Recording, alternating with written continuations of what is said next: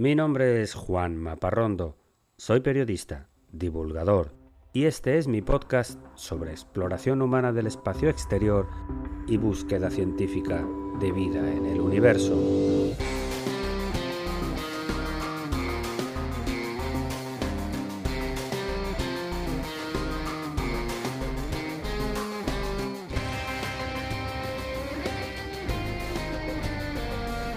Bienvenidos a El sueño de Laika.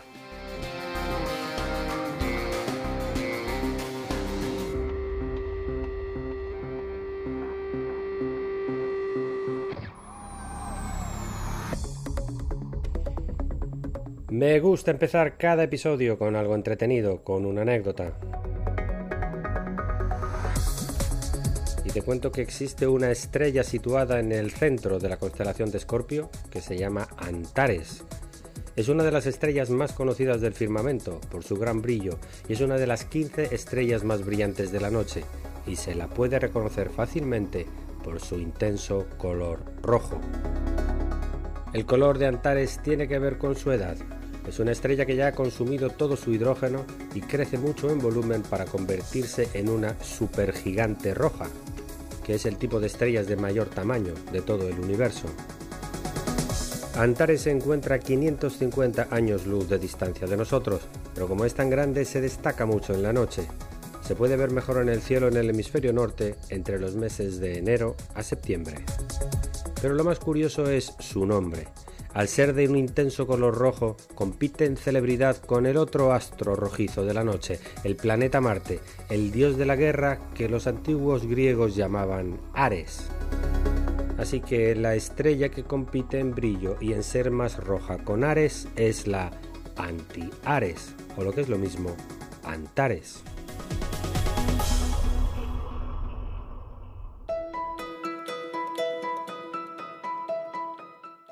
Tiempo ahora para hablar de cultura espacial.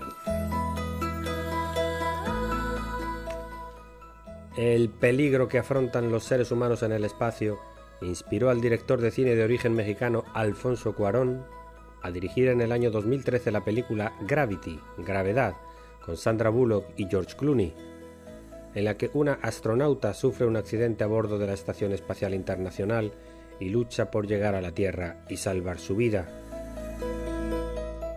Se trata de una película muy peculiar, pues solamente tiene dos personajes, pero está filmada con un hilo argumental tan intenso que no permite al espectador levantarse de la silla en ningún momento.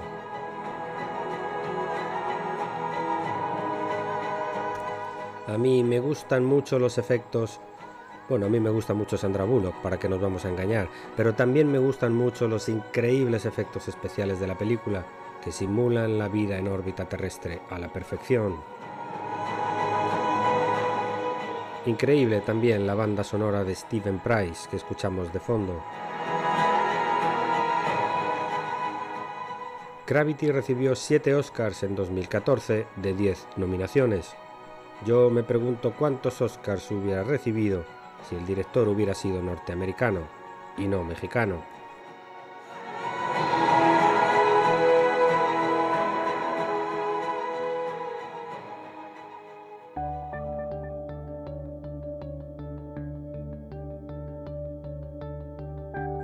Y entramos ahora en la sección principal del episodio de hoy. Regresando de nuevo a los mitos extraterrestres. Con lo que a mí me gustan estas historias tengo que hacerlo más a menudo. Hoy hablamos de los ovnis nazis de la Antártida,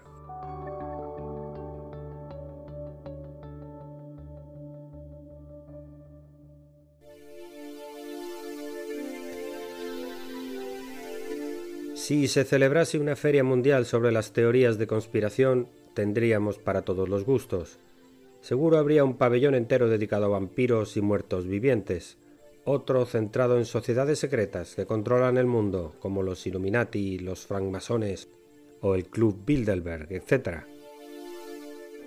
No faltarían los muchachos de la Tierra plana en un salón lateral, ni los de los animales míticos como el monstruo del lago Ness o el Yeti, también habría sesiones dedicadas a personajes muertos que supuestamente siguen vivos, como Adolf Hitler o Elvis Presley.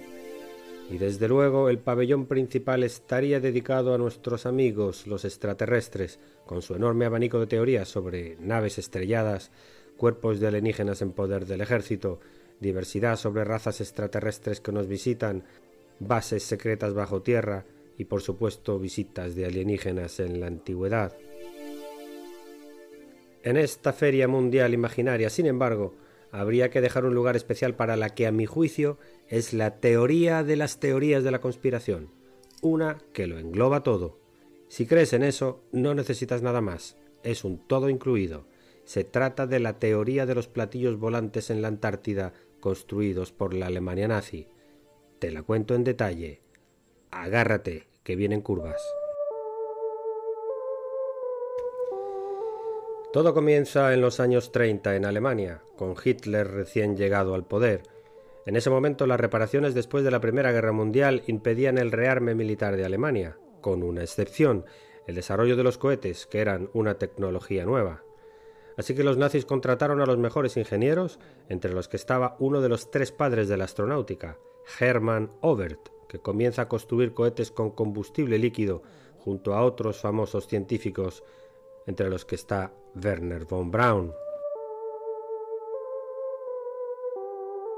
Pero para avanzar en esta tecnología, Hitler recibe una ayuda inesperada, la civilización alienígena de los reptilianos, que desean el control total de la humanidad. Los extraterrestres, viendo su potencial, entregan a Hitler tecnología para avanzar los cohetes más rápido que ninguna otra potencia, y enseñan a los ingenieros nazis una técnica de antigravedad que permite hacer volar a grandes velocidades objetos en forma de círculo. Según los creyentes de esta teoría, los reptilianos son una rama hostil de civilizaciones extraterrestres de carácter maligno, en oposición a los pequeños grises o a los altos nórdicos, que son benevolentes y amigos de los seres humanos.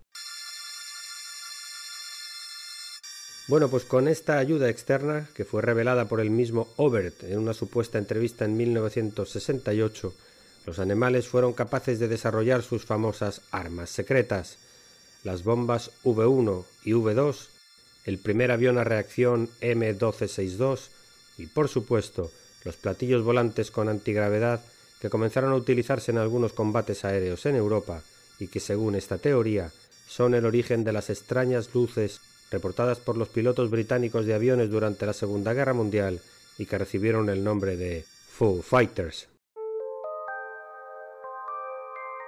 Por esa misma época, en 1938 además, una expedición de la Alemania nazi llegó a la Antártida para posicionarse, como habían ya hecho otras potencias, para establecer un nuevo territorio que se llamaría Nueva Suabia. Este es uno de los pocos hechos realmente documentados en esta historia, la expedición constaba de un solo barco, el Schwabenland, que se dedicó a reconocer el terreno, colocar banderas nazis para marcar el territorio y apoyar a la flota ballenera alemana para establecer una base en la zona.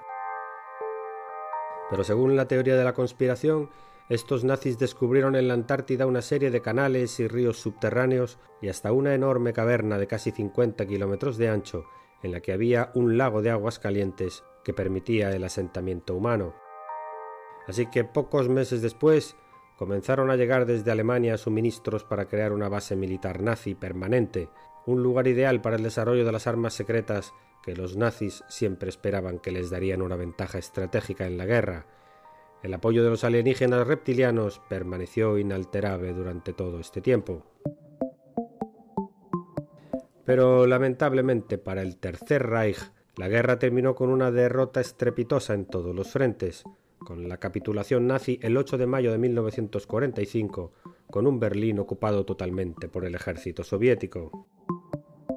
Pero en esta versión alternativa de la historia, Hitler no se suicida en su búnker de Berlín el día 30 de abril, sino que se escapa de incógnito junto con su esposa Eva Braun y otros líderes nazis, logra llegar hasta la costa y huye en un submarino hasta América del Sur.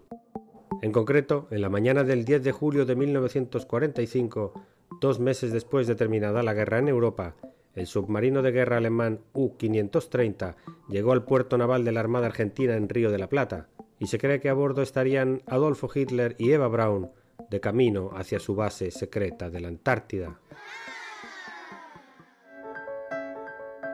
Según esta teoría, Hitler vivió escondido muchos años en este lugar llamado Base 211 o Nueva Berlín, donde se reconstituyeron las SS y la Gestapo y se dio cobijo a grupos tan variopintos como los Illuminati o los cultos de la serpiente.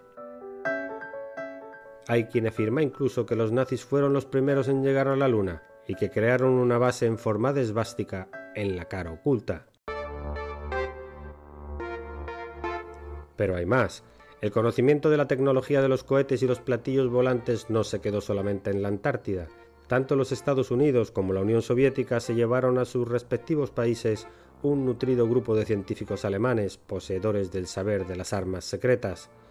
De modo que la tecnología de los alienígenas reptilianos acabó también en manos de rusos y americanos, que la siguen desarrollando en secreto y que son la base de las apariciones de ovnis por todo el mundo. Incluso China se benefició, ya que el padre del programa espacial chino, el físico Xian Shushen, trabajaba para el ejército norteamericano en la guerra, aunque después fue deportado a China acusado de comunista, y se llevó con él los secretos alienígenas hasta Pekín, donde vivió hasta el año 2009. La historia de la base nazi en la Antártida termina para algunos en 1949 con unas maniobras militares realizadas por Estados Unidos, con 13 barcos y más de 4.700 soldados para aprender a operar un ejército entero en condiciones de frío. En este momento, según la teoría, se produjeron enfrentamientos entre las fuerzas norteamericanas y los platillos volantes nazis, que terminaron con el lanzamiento de dos bombas atómicas que terminaron con la ciudad subterránea de Hitler. Pero para otros, la base secreta de la Antártida sigue existiendo, gobernada por las fuerzas malignas del planeta, que siguen contando con el apoyo de nuevas tecnologías secretas de los reptilianos, que pronto sacarán para dominar el mundo. Entretenido, ¿verdad? Si quieres saber mi opinión, te diré que lo único real en esta historia es el barco nazi a la Antártida de 1939 y las maniobras militares de los Estados Unidos ocho años después. Todo lo demás es imaginación de unos pocos, ganas de protagonismo y libros escritos por expertos que se citan entre ellos una y otra y otra y otra vez. Entretenido, pero patéticamente falso.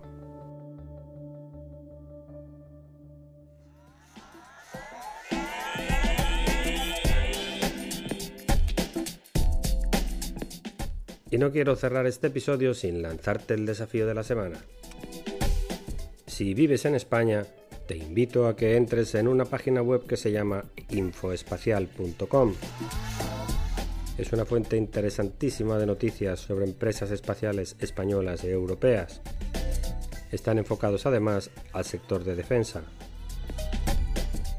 Todo un referente si te gusta el espacio.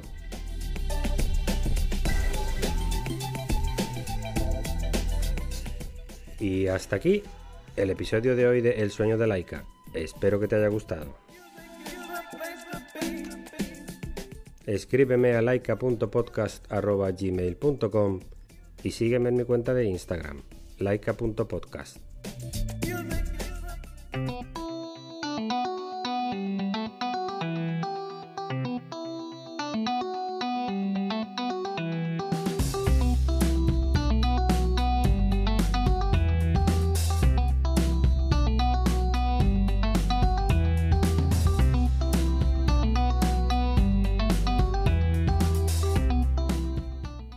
Todos los contenidos de este podcast son materiales originales y están protegidos por leyes de copyright.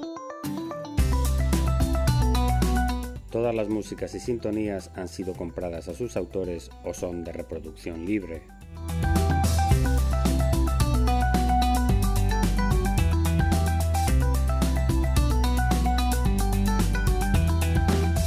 Tranquility Base here. The Eagle has landed.